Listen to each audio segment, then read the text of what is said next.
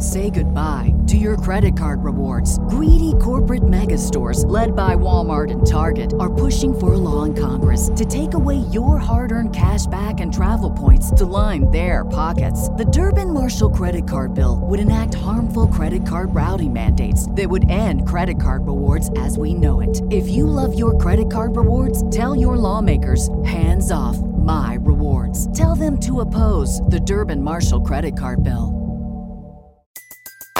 Everybody in your crew identifies as either Big Mac Burger, McNuggets, or McCrispy Sandwich. But you're the filet fish Sandwich all day. That crispy fish, that savory tartar sauce, that melty cheese, that pillowy bun. Yeah, you get it. Every time. And if you love the filet of fish, right now you can catch two of the classics you love for just $6. Limited time only. Price and participation may vary. Cannot be combined with any other offer. Single item at regular price. Ba da ba ba ba.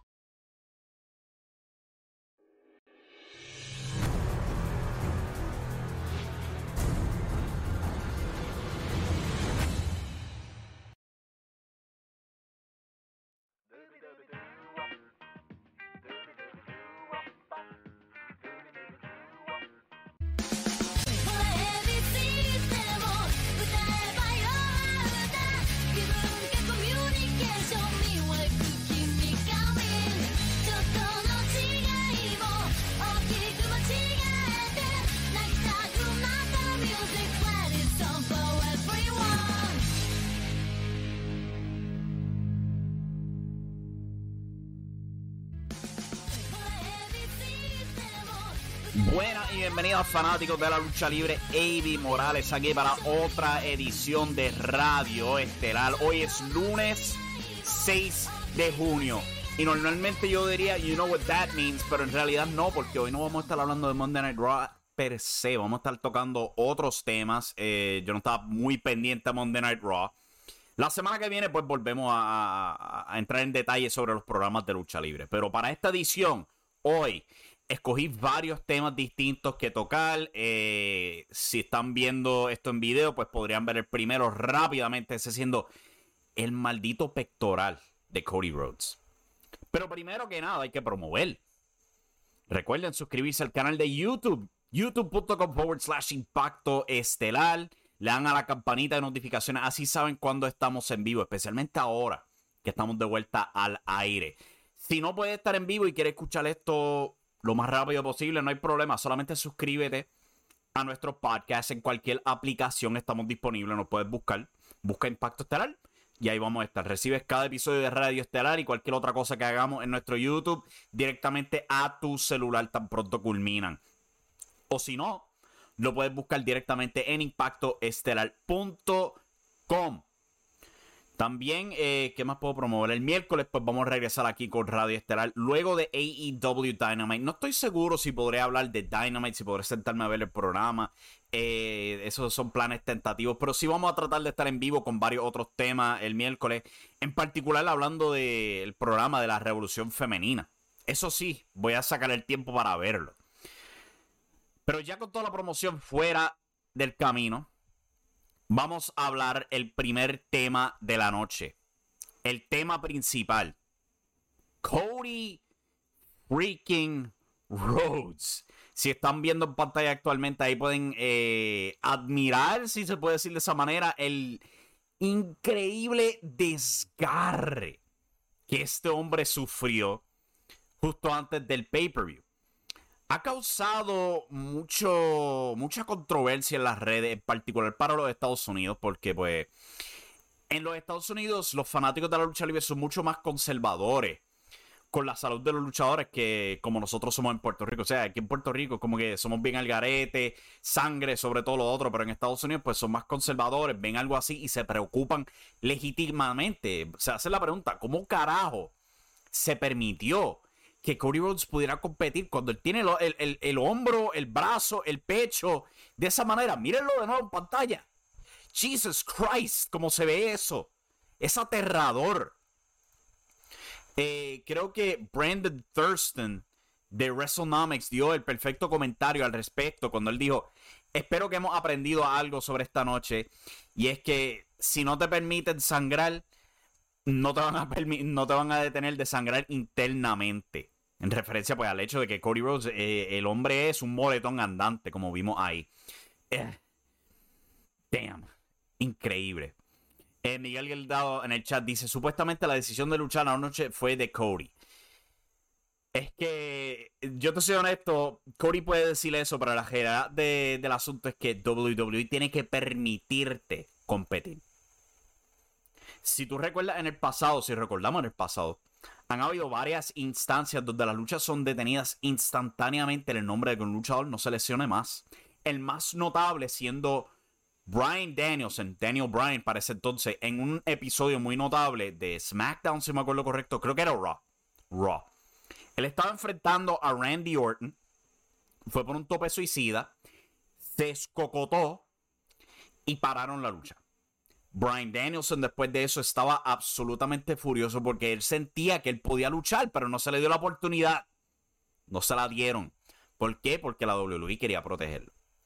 Ahora miramos este caso y tú puedes ver un poco de hipocresía porque no dejan que Brian Danielson y otros luchadores tengan esa oportunidad de fajarse a pesar de estar lesionado y culminar sus luchas, pero Cody Rhodes de antemano entra lesionado a la lucha y no es una lesión leve. Lo pudimos ver en pantalla, ¿ok? Cubre todo su pecho, gran parte de su brazo. Es imposible no darse cuenta que está lesionado. No se puede ignorar. Pero ¿qué pasó aquí? ¿Cuál es, cuál es la diferencia entre Cody Rhodes y, eh, por ejemplo, un Brian Danielson o un CM Punk, quien también está lesionado? ¿Cuál es la diferencia? Yo no soy un experto, obviamente, no soy un doctor en esto. Simplemente estoy teorizando. Porque lo he escuchado de varios lugares que han tenido la misma teoría. Y es básicamente que Cody Rhodes se desgarró el pectoral completamente del hueso. De nuevo, lo vimos. Es más, lo voy a poner en pantalla de nuevo para que lo vean. Ahí lo tienen de nuevo. Ahí está el mouse por encima de... el pectoral está absolutamente arrancado del hueso. ¿Correcto? ¿Qué más puede hacerse él ahí? La realidad, pues, bueno, yo no, de nuevo, yo no soy un doctor, pero ya está desgarrado. ¿Qué más daño podría hacerse? Esa es la pregunta. Me imagino que la contestación que le dieron los doctores es que está al límite ya, papá.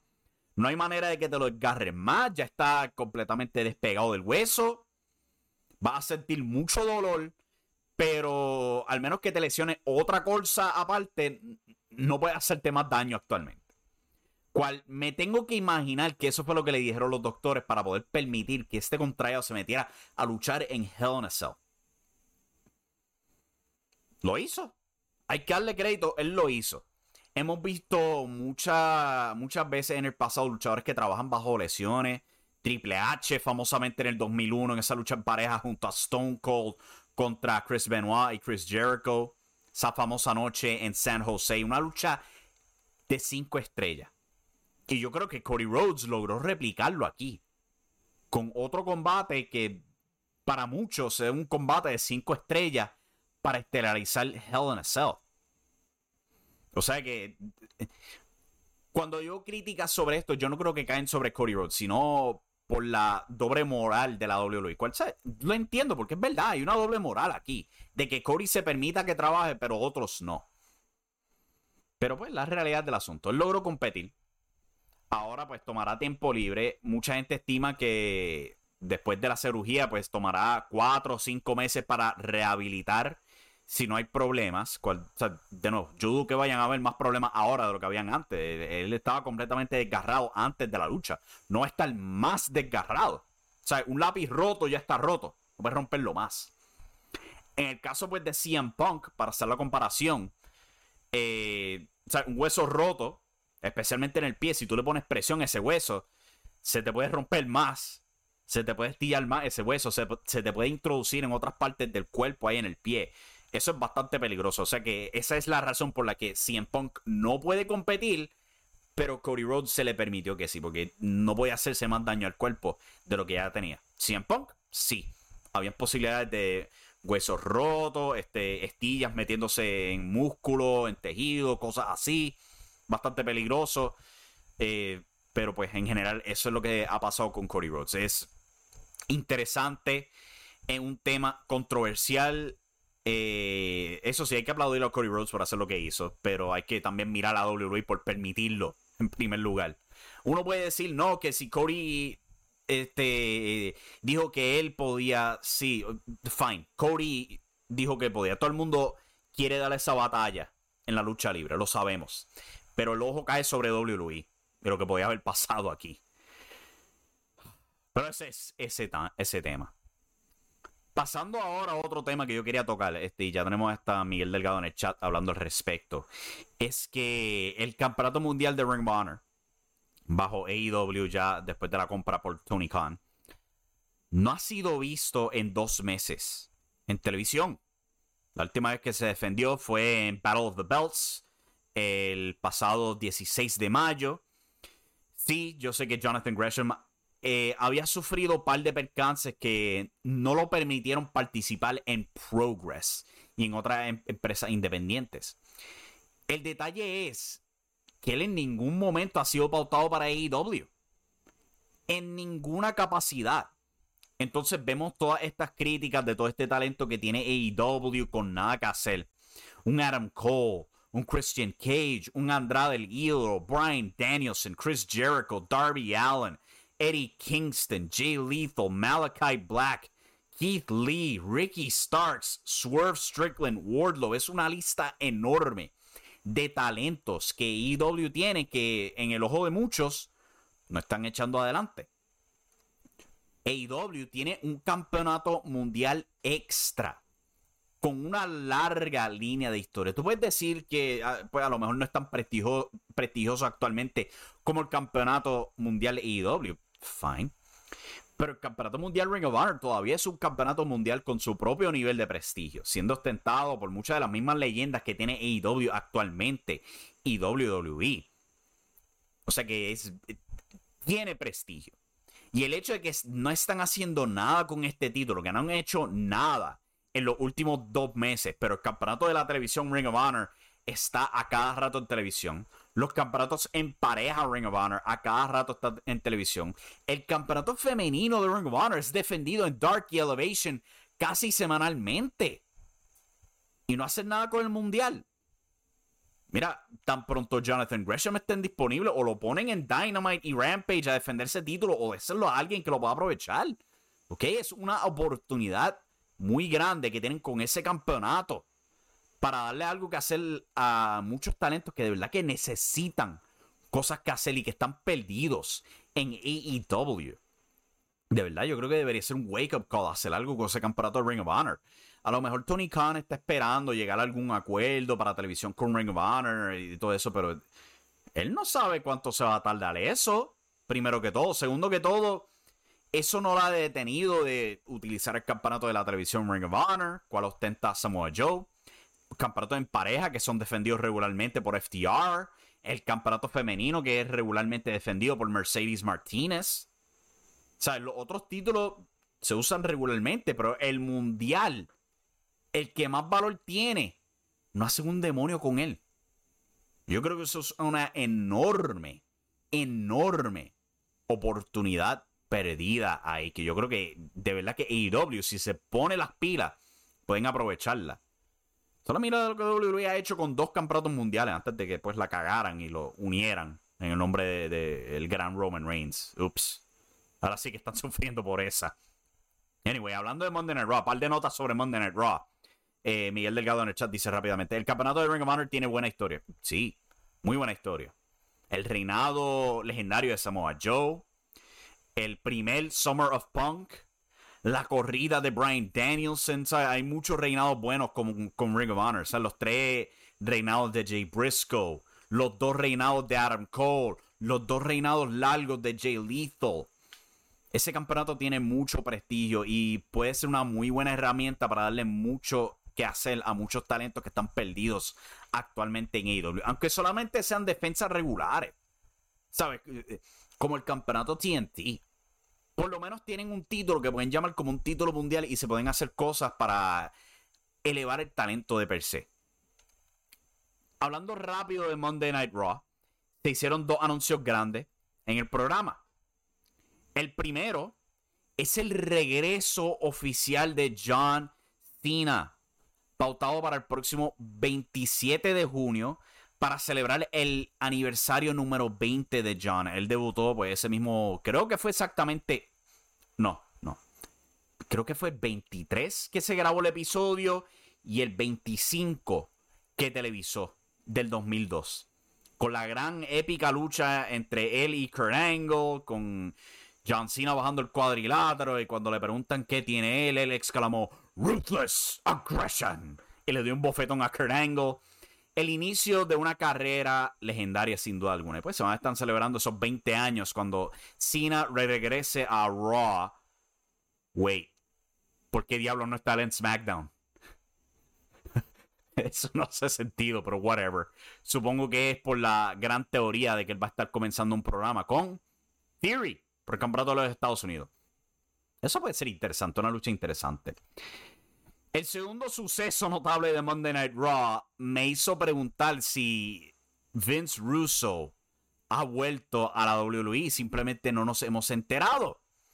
Porque en el día de hoy se anunció que iban a estar introduciendo un nuevo miembro al grupo de The Judgment Day, compuesto de Edge, Damien Priest y Rhea Ripley. Han estado empujando la idea de un cuarto miembro por varias semanas y esta semana pues iban al fin lograrlo. Finn Balor fue introducido como dicho miembro.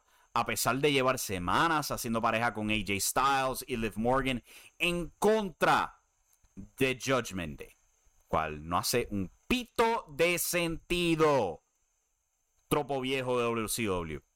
Pero si eso no hacía sentido, menos hizo como culminó el segmento cuando Finn Balor, Damian Priest y Rhea Ripley traicionaron a su líder Edge, votándolo del grupo que él creó.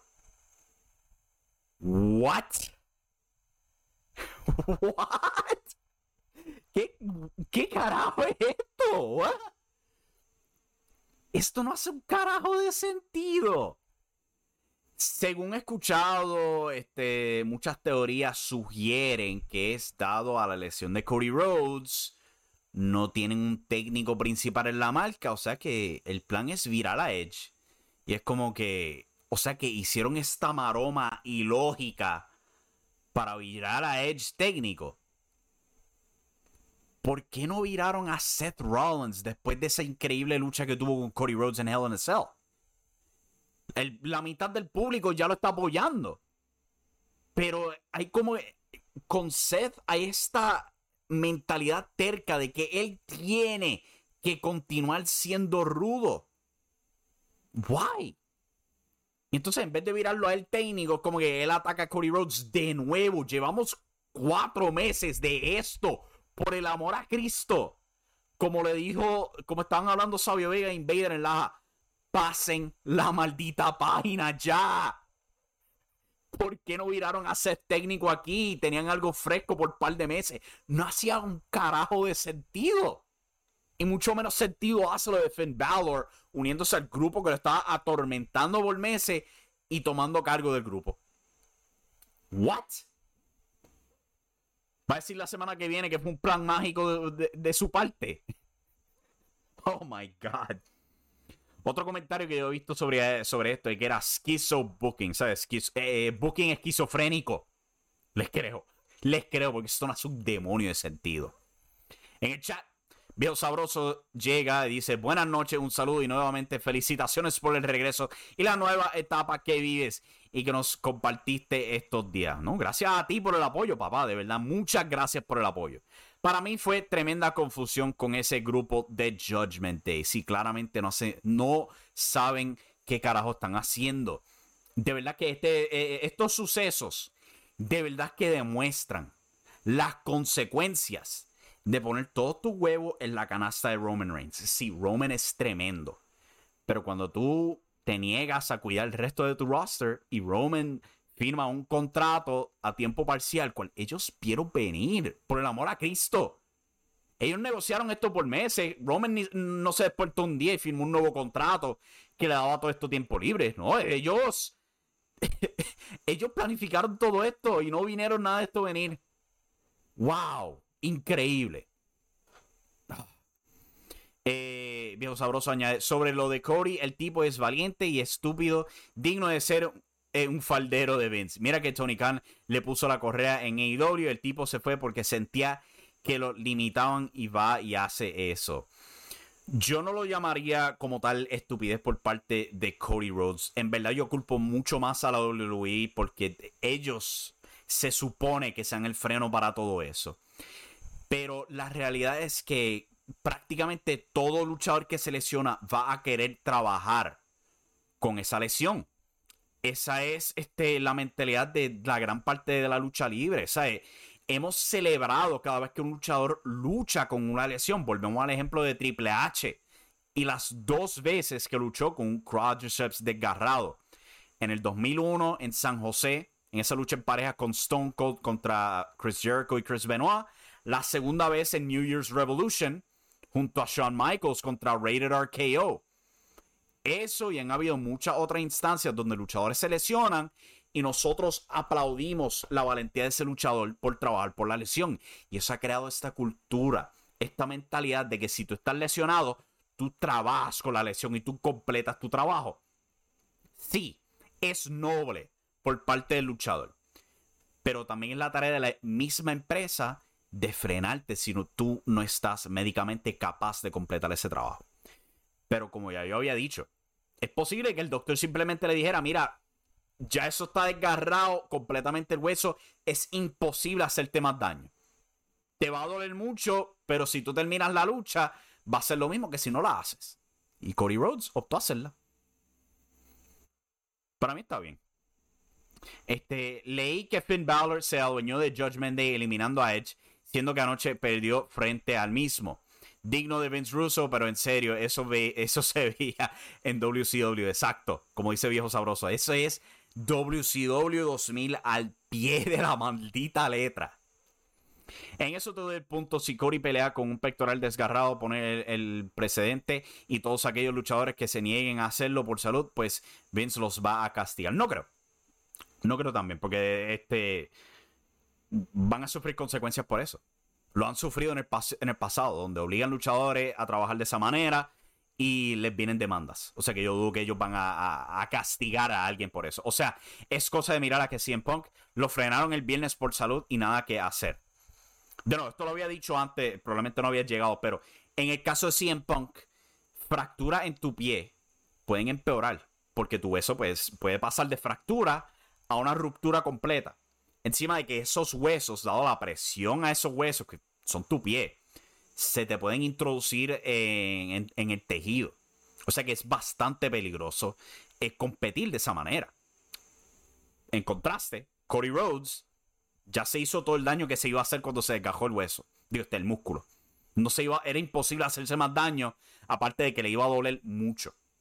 Y pues, por eso es que Cody Rhodes compitió y CM Punk no puede. Porque un hueso roto es bastante distinto a un desgarre en tu musculatura. De nuevo, yo no soy un doctor, pero por lo menos eso es lo que yo entiendo si me dejo llevar de mis clases de biología cuando yo estaba en la escuela. Con eso en mente, vamos a tomarnos un brequecito rapidito para regresar y hablar de varias otras notas, incluyendo como Stephanie McMahon, efectivamente, ha sido reemplazada en la WWE. También eh, detalles sobre Raw y Dynamite esta semana, la competencia que van a enfrentar, la competencia que no van a enfrentar. MLW cancelando un evento y muchas otras cosas. No se vaya nadie, esto es Radio Estelar y regresamos en breve.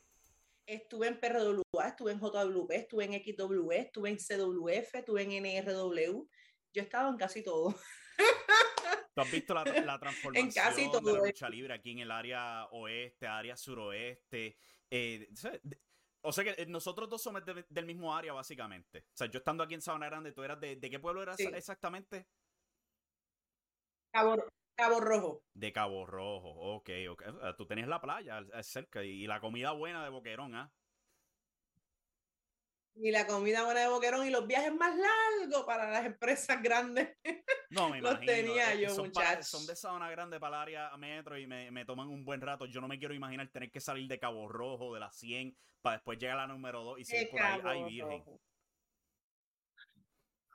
Con todas esas luces, hasta que descubrí la área sur, porque tú sabes que nosotros en Cabo Rojo, como por lo menos los caborrojeños, realmente tenemos casi todo allí, playa, restaurantes, ahí, somos más, más, somos más de pueblo. Y cuando empezamos a salir, que yo veía salir y a conocer, que descubrí aquella ruta hermosa del área, del área sur, este, cuando pasaba por ahí mismo, por Sabana Grande, este, Yauco, Guayanilla, Ponce, Calle, todo, todo aquello, eso es espectacular.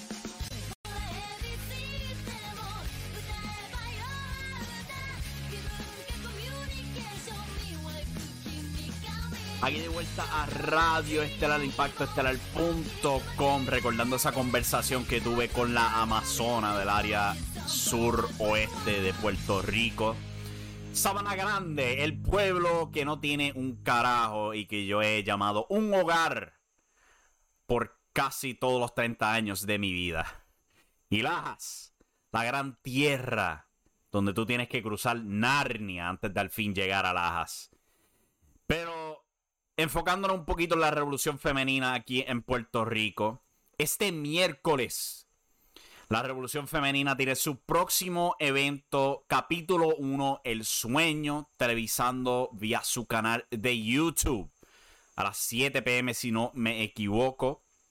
A una lucha anunciada en la forma de la diva Milena enfrentando a Kayla Johnny. La diva Milena en el previo show de la Revolución Femenina dio una excelente entrevista. Si no la han visto, deberían chequearlo. Está en el previo episodio. Fue. yo, yo, yo te diría que es la mejor manera de desarrollar un personaje. La historia personal de Milena, la manera en que se presentó, la manera real en que se habló. Para mí ha sido la mejor promo que yo he visto de Puerto Rico en todo año. Y después tiene a Kayla Johnny, quien ha resaltado de una manera increíble todo este año, no importa dónde sea que esté. Desde justo al final del año pasado en CWA, a este año en la Revolución Femenina, a su trabajo en Laue y también en el año pasado yo llegué a verla en, en, en San Germán, un evento independiente donde, damn, esa mujer de verdad que es talentosa y de verdad que está echando adelante. O sea que estas dos van a enfrentarse este miércoles en el próximo evento de la Revolución Femenina. Capítulo 1, El Sueño. Va a estar disponible. O sea que estén pendientes a eso. Este miércoles vamos a estar hablando del programa en Radio Estelar luego de que culmine eso y Dynamite. En el chat rápidamente, Miguel Delgado tiene un mensaje. Dice, hoy vi el evento de Espíritu Dojo. Muy bueno, mejor que el anterior. Lo vi en IWTV. Se anunciaron hoy que House of Lucha por el Espíritu Pro Wrestling Dojo está disponible en IWTV por una suscripción de 10 dólares. Recibes acceso no tan solo a los shows del Espíritu Dojo, pero a un gran catálogo de empresas independientes eh, de todo alrededor del mundo. Eh, hay muchos eventos clásicos de empresas como Progress Wrestling, Combat Zone Wrestling, creo que hay eventos de Evolve ahí todavía, y Game Changer Wrestling, etc. O es algo tremendo si tú quieres ver lucha libre distinta. Y Espíritu Dojo está disponible ahí, están frecuentando más con los eventos. Apenadamente yo no voy a poder verlo, por, no sé, probablemente hasta el fin de semana que viene. Pero sí lo tengo en mente verlo. Es más, hasta me regañaron hoy de que tú tienes que verlo. Si vas a estar quejándote tanto de la lucha libre, siéntate a ver eso. Eso es lo que a ti te gusta, ¿verdad? Me dijeron. O sea que tengo que ponerlo, tengo que ponerlo en mente para verlo este fin de semana con esperanza. Pero eso es lo que está pasando en Puerto Rico actualmente. Como dije antes del comercial, hay una nueva ejecutiva anunciada en la WWE. Catherine Newman ha sido anunciada como la nueva vicepresidente ejecutiva y encabezada de mercadeo. Quien, para el que no lo sepa, era el viejo puesto de Stephanie McMahon, que un par de semanas atrás anunció que iba a estar tomando tiempo libre de la WWE para bregar con asuntos de familia. Cual yo entiendo totalmente porque cuando recordamos el año pasado, ella casi perdió a su esposo, Triple H, Paul Levesque, cuando el hombre casi falleció de un problema cardíaco. Ok, escuchamos la historia, él la dio para ESPN, donde el hombre vio su vida flashear ante sus ojos. O sea que entiendo totalmente porque Stephanie probablemente se ha retirado. Uno puede decir que esto ha sido parte del gran plan por parte de Nick Khan para echar a todos los McMahons a un lado. Pero yo no estoy tan interesado en eso. Stephanie, pues pase, que pase a hacer lo que ella quiera. Eh, ya ella tuvo su largo plazo laborando en la WWE, hizo todos sus logros. Se volvió increíblemente famosa por su insistencia en, en su terminología Ok, ella es, si tú culpas a WWE por usar su terminología rara, es a consecuencia de Stephanie McMahon. Ella era la que introdujo esa mentalidad a la WWE. Ella también fue parte del equipo creativo de la WWE desde el 2001 hasta el 2009, si me acuerdo correctamente. Fue responsable de muchos momentos buenos y muchos momentos malos.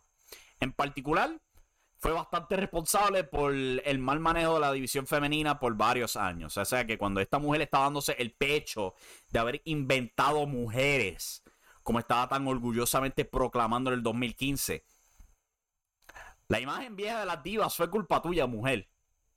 A, los que saben no se le olvida esa. Pero pues Stephanie McMahon parece que pues efectivamente ya se ha retirado. ¿Volverá a la WWE en algún futuro cercano?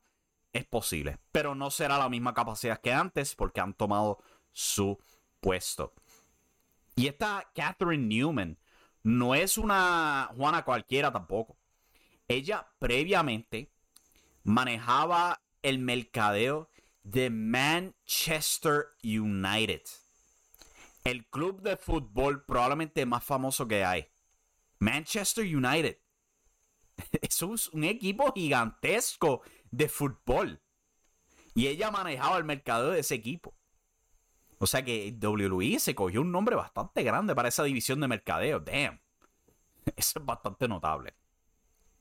Pero saliendo del mundo ejecutivo a regresar a la lucha libre como tal. Monday Night Raw esta noche no tuvo oposición deportiva. O sea que los ratings mañana cuando salgan probablemente van a ser positivos para Monday Night Raw. Saliendo de Hell in a Cell, la intriga de Cody Rhodes, de todo lo que iba a pasar, etc. Yo creo que Monday Night Raw va a haber buen ratings. Quienes probablemente no van a ver buenos ratings esta semana son AEW Dynamite. Y eso es a pesar de la shoot promo que reventó las redes y los ratings de la semana pasada de MJF. Y eso es porque van a estar enfrentando enorme competencia. El juego 4 de las finales de la NBA entre los Boston Celtics y los Golden State Warriors. Y también los playoffs de la NHL. Todo eso transmitiendo al mismo tiempo que AEW Dynamite. O sea que cuando Eric Bishop se va a la red a decir, oh, eso de AEW no va a funcionar, vamos a ver que los ratings la semana que viene no les van a ir muy bien. Es como que él lo sabe, él sabe la pendeja que viene por ahí, él sabe que AEW tiene competencia fuerte. Él está armando su camita. Pero esa es la que hay. O sea que cuando vean que esta semana los ratings de Dynamite bajen, hay razón. Hay razón. Ahora, si llegan a subir, a pesar de la competencia, holy shit, eso sí que dice un montón de ellos puede que se mantengan. Hemos visto un público fiel para Dynamite, eh, especialmente su público en la famosa demográfica de 18 contra 49, pero no, no, no voy a esperanzarme con eso. De verdad que no. Es probablemente que bajan a los 800 mil o hasta más bajo que eso esta semana. O sea que prepárense, que van a haber muchos argumentos al respecto. MLW ha cancelado una cartelera está siendo originalmente pautado para el 16 de julio en Cicero Stadium de Chicago, Illinois, cual es preocupante porque es una de las sedes más populares de MLW. ellos frecuentaban esa arena regularmente, se llenaba fácilmente. Eh, su producto que era altamente basado en lucha libre mexicana, eh, conectaba mucho con ese público ahí en Chicago y cancelaron una cartelera para el 16 de julio. La única especulación al respecto es que aparente y alegadamente esto es algo que el Wrestling Observer no reportó, sino que especuló que supuestamente hay este, cambios en oportunidades televisivas para MLW. Eso puede ser algo bueno o puede ser algo malo. Porque puede ser muerte para MLW. Y hay que notar que el único evento que MLW actualmente tiene pautado es Battle Riot. El próximo 23 de junio desde el Melrose Ballroom en New York City.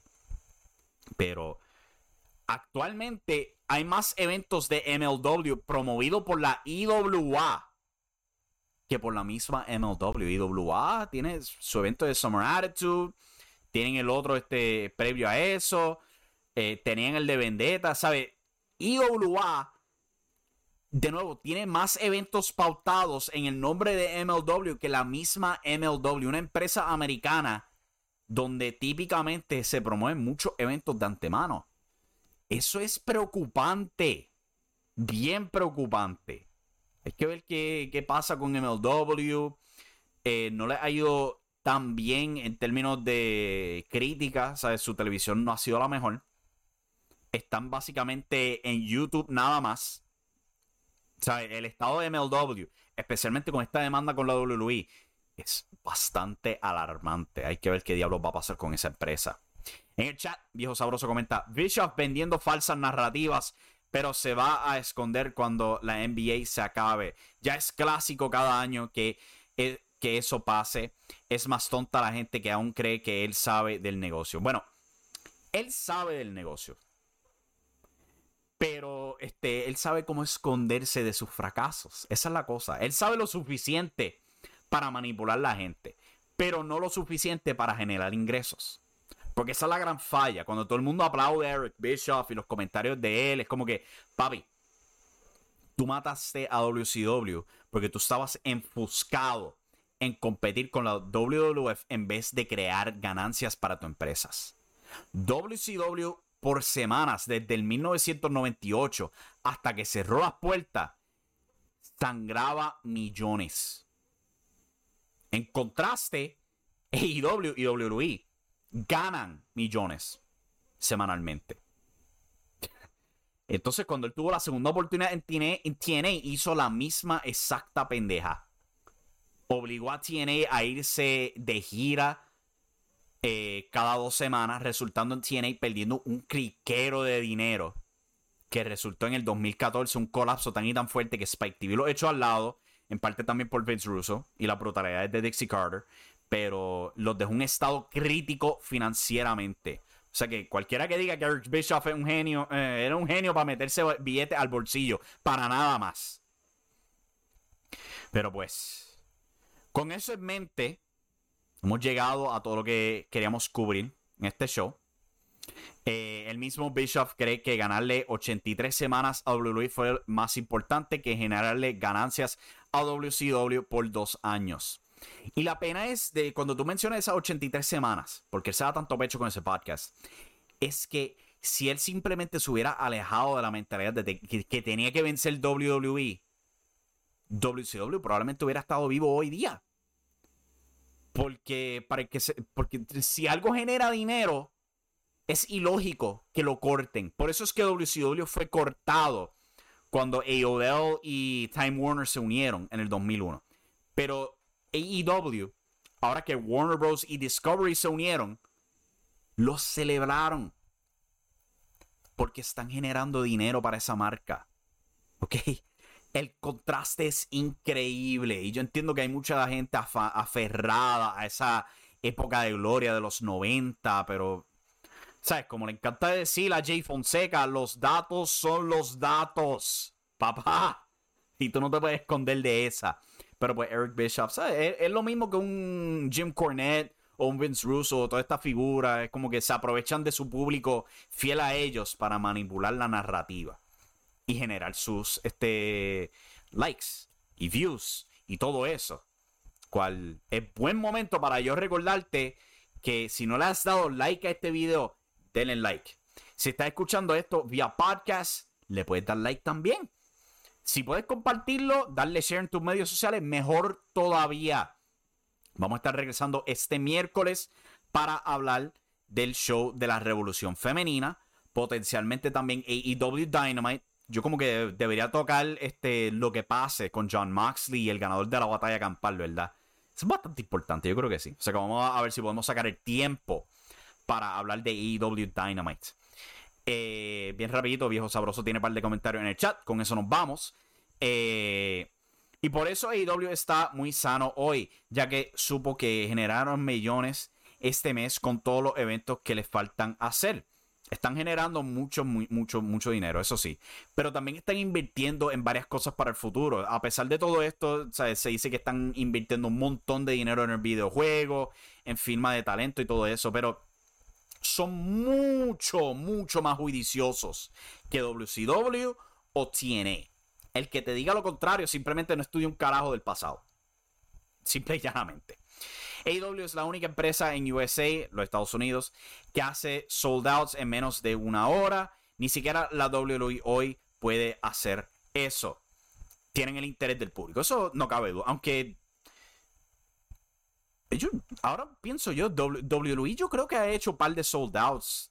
No creo que sean tan rápidos, pero sí han hecho sold outs a par de días, etcétera. Yo sé que pues, el show de estadio de Clash, este, Clash at the Castle, en, Wembley, no, en, en, en Wales, ha generado un montón de interés. Cual si fuese haber sido un estadio pequeño, probablemente hubiera sido un sold out instantáneo también.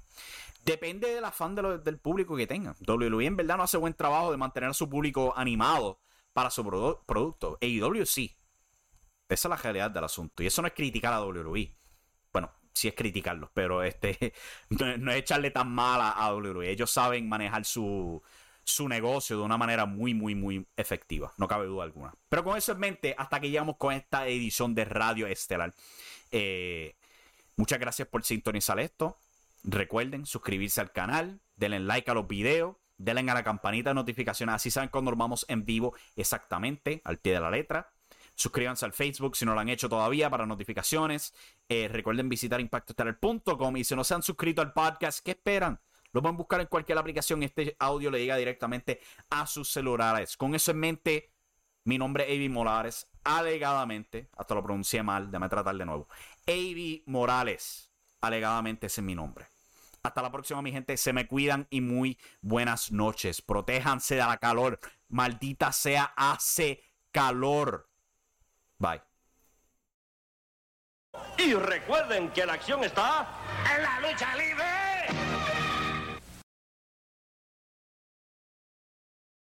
Say goodbye to your credit card rewards. Greedy corporate mega stores, led by Walmart and Target, are pushing for a law in Congress to take away your hard earned cash back and travel points to line their pockets. The Durbin Marshall credit card bill would enact harmful credit card routing mandates that would end credit card rewards as we know it. If you love your credit card rewards, tell your lawmakers hands off my rewards. Tell them to oppose the Durbin Marshall credit card bill.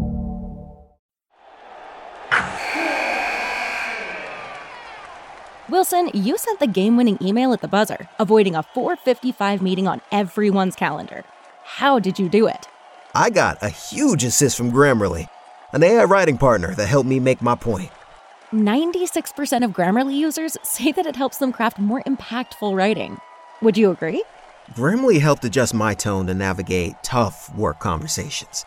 And it works everywhere I write, so I can quickly communicate effectively your teammate used Grammarly to summarize an important document, making a three pointer. How did he do it? It only took one click. When everyone uses Grammarly, everything just makes sense. You made an incredible slam dunk to end the game. The meeting was canceled, and your team will go home champions. Go to grammarly.com slash podcast to download it for free. That's grammarly.com slash podcast.